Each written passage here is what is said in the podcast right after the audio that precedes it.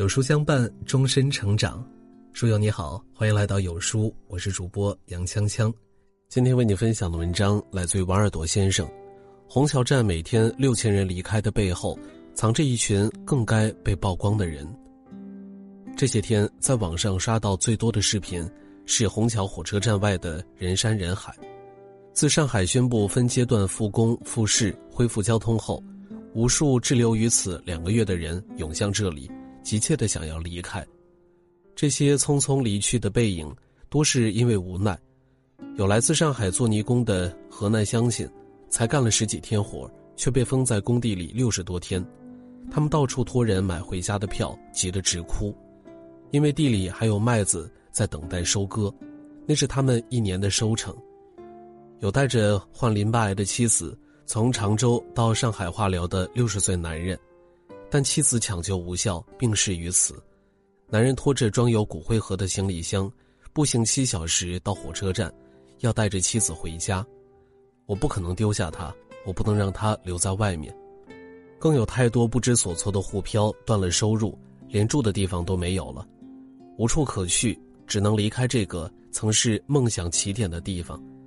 而离开的路却困难重重，公共交通没有完全恢复，打车，各有各苦的人们在高昂的价格前只能却步，他们只能骑共享单车，行李太多的只能步行，但处处有风控，原本几公里的距离动辄绕成几十公里，他们从日出走到日落，从白走到黑，走得慢了核酸过期，迟个一分钟都无法进站，只能在桥洞下。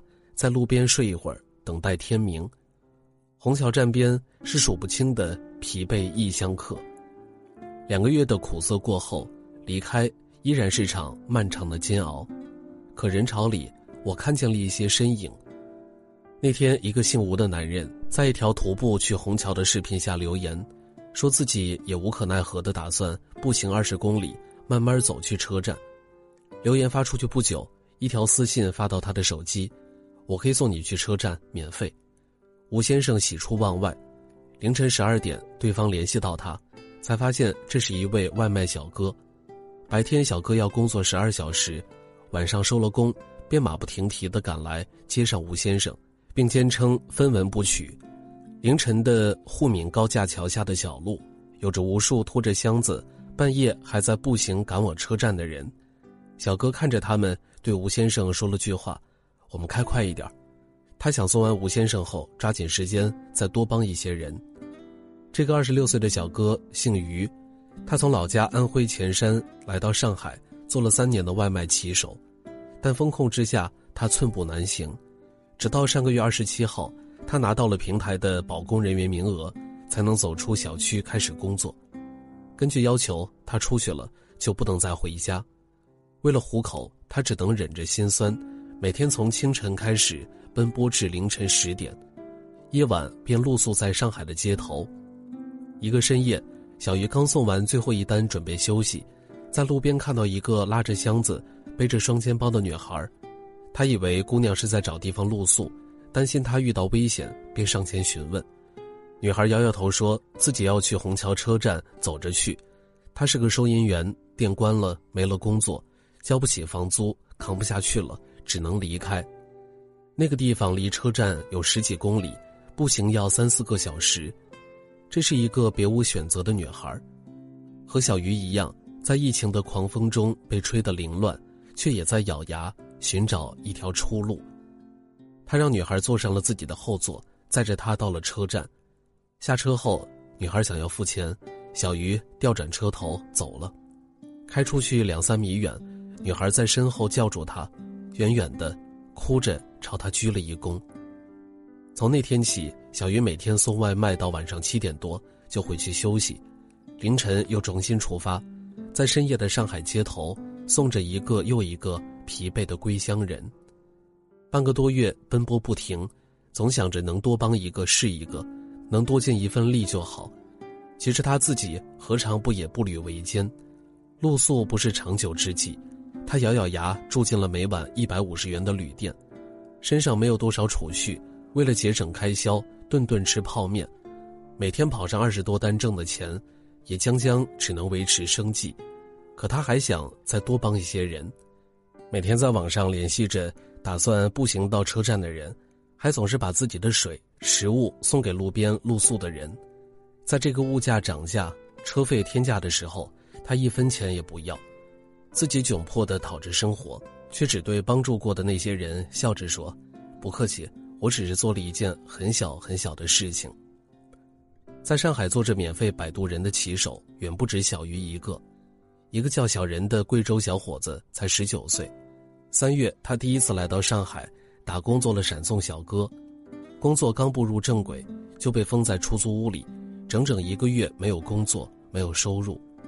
这个月初，他的骑手通行证发下来，为了出门挣钱，他不能再回出租屋，只能跑到别人的厂里借宿。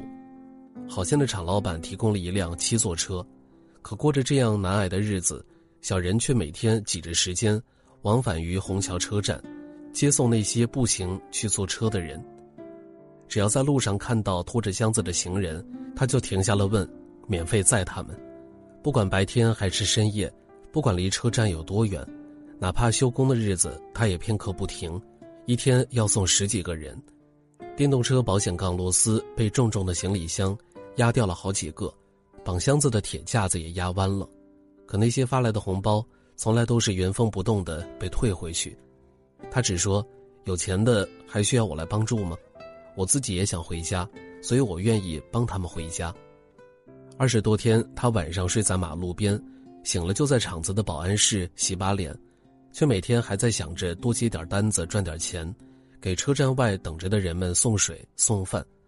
每次送人的路上，见到仍在步行的人，还要主动上前告诉他们。慢点走，不要急，我送完这个就会来接你。二十七岁的吉林小伙子张鹏飞，在上海做酒店收银。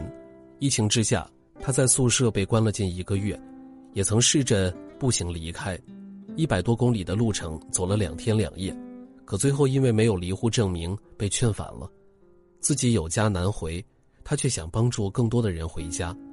张鹏飞花了六百二十九元租了辆电动车。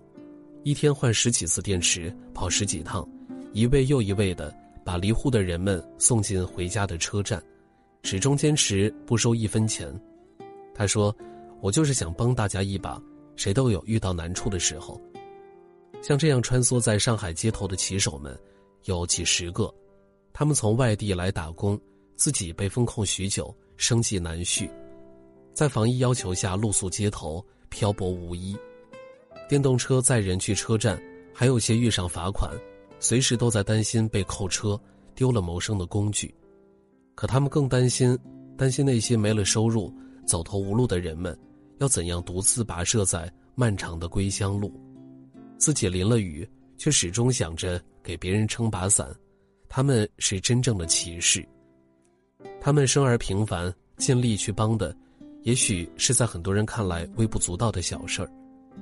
一段时间过去，也许不会再有人记住他们所做的事儿，他们就如同足下的小车，马不停蹄，也悄无声息，消失在夜色里。可我依然想为他们铭记。上海疫情里有太多艰辛，我却始终相信一切都会好起来，不是因为什么宏大叙事的心潮澎湃，而是因为这一个个平凡的小人物，纵使自己只是一块砖一片瓦。纵使自身也难免在寒潮中千疮百孔，却还是拼了命的在帮、在救、在伸出并不那么强壮的手。这样的故事有太多。五十四岁的男人老何上了年纪，身体也不是太好，家中有位八十多岁偏瘫在床的老人，他是全家的顶梁柱。上海疫情期间，生活一度难挨，但他总是想为更多的人做点什么。他报名做了司机，接送血透、放化疗等重大疾病患者去医院。每天五六点起床，零点以后睡觉，经常饿着肚子在路上跑。防护服里是汗流浃背，因疫情风险不能开空调的车里闷热无比。他累，却从来不说，卖着力，只想帮那些更艰难的病人。那天在路上，他突发了心脏病。凭着最后一点意识，他把车开到了应急车道停下，让病人们安全下车。自己却在幺二零到来前停止了心跳。五十六岁的张强是上海的一位医生，疫情来临，物资发放有限，他们一家勉强填着肚子，人瘦了五斤，还要日夜担心独居的八十三岁母亲是否吃得饱，是否健康安全。可他最放不下的，是那些无法找他看病的患者。他在网上开免费的空中门诊，因为医生最不愿意看到的就是病人受苦。他的公司原本每月十号发工资。误判了风控时间，他没有将转账的优盾带回家。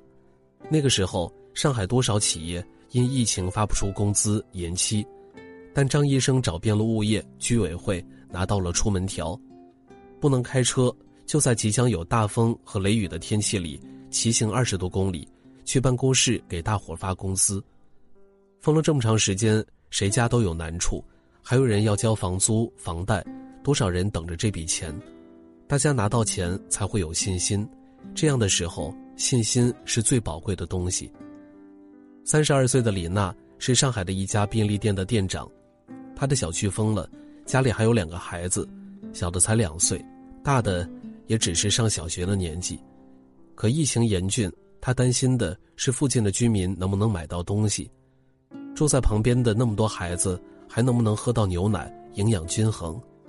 于是，整整二十三天，他独自守着这家店，夜里宁可少睡一点也想随时为刚下班的大白、物流司机、志愿者提供方便。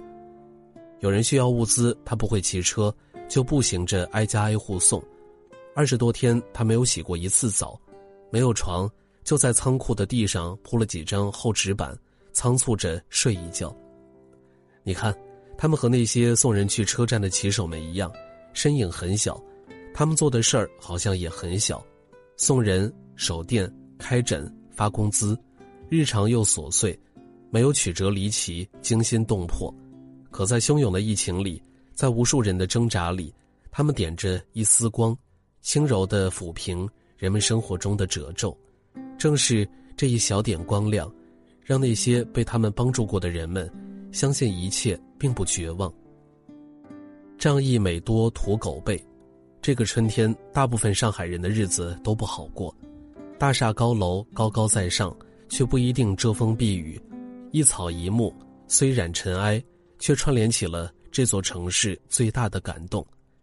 这些小人物的身上藏着的才是中国的底色，他们苦却乐观，总想着自己的委屈，咬咬牙也能过去；他们卑微却慈悲。明明自己也满身泥泞，却见不得别人遭罪受苦。他们平凡却温情，听规矩遵要求，但只要是力所能及的忙，一定义不容辞的帮。谁说非得是站在光里的才算是英雄呢？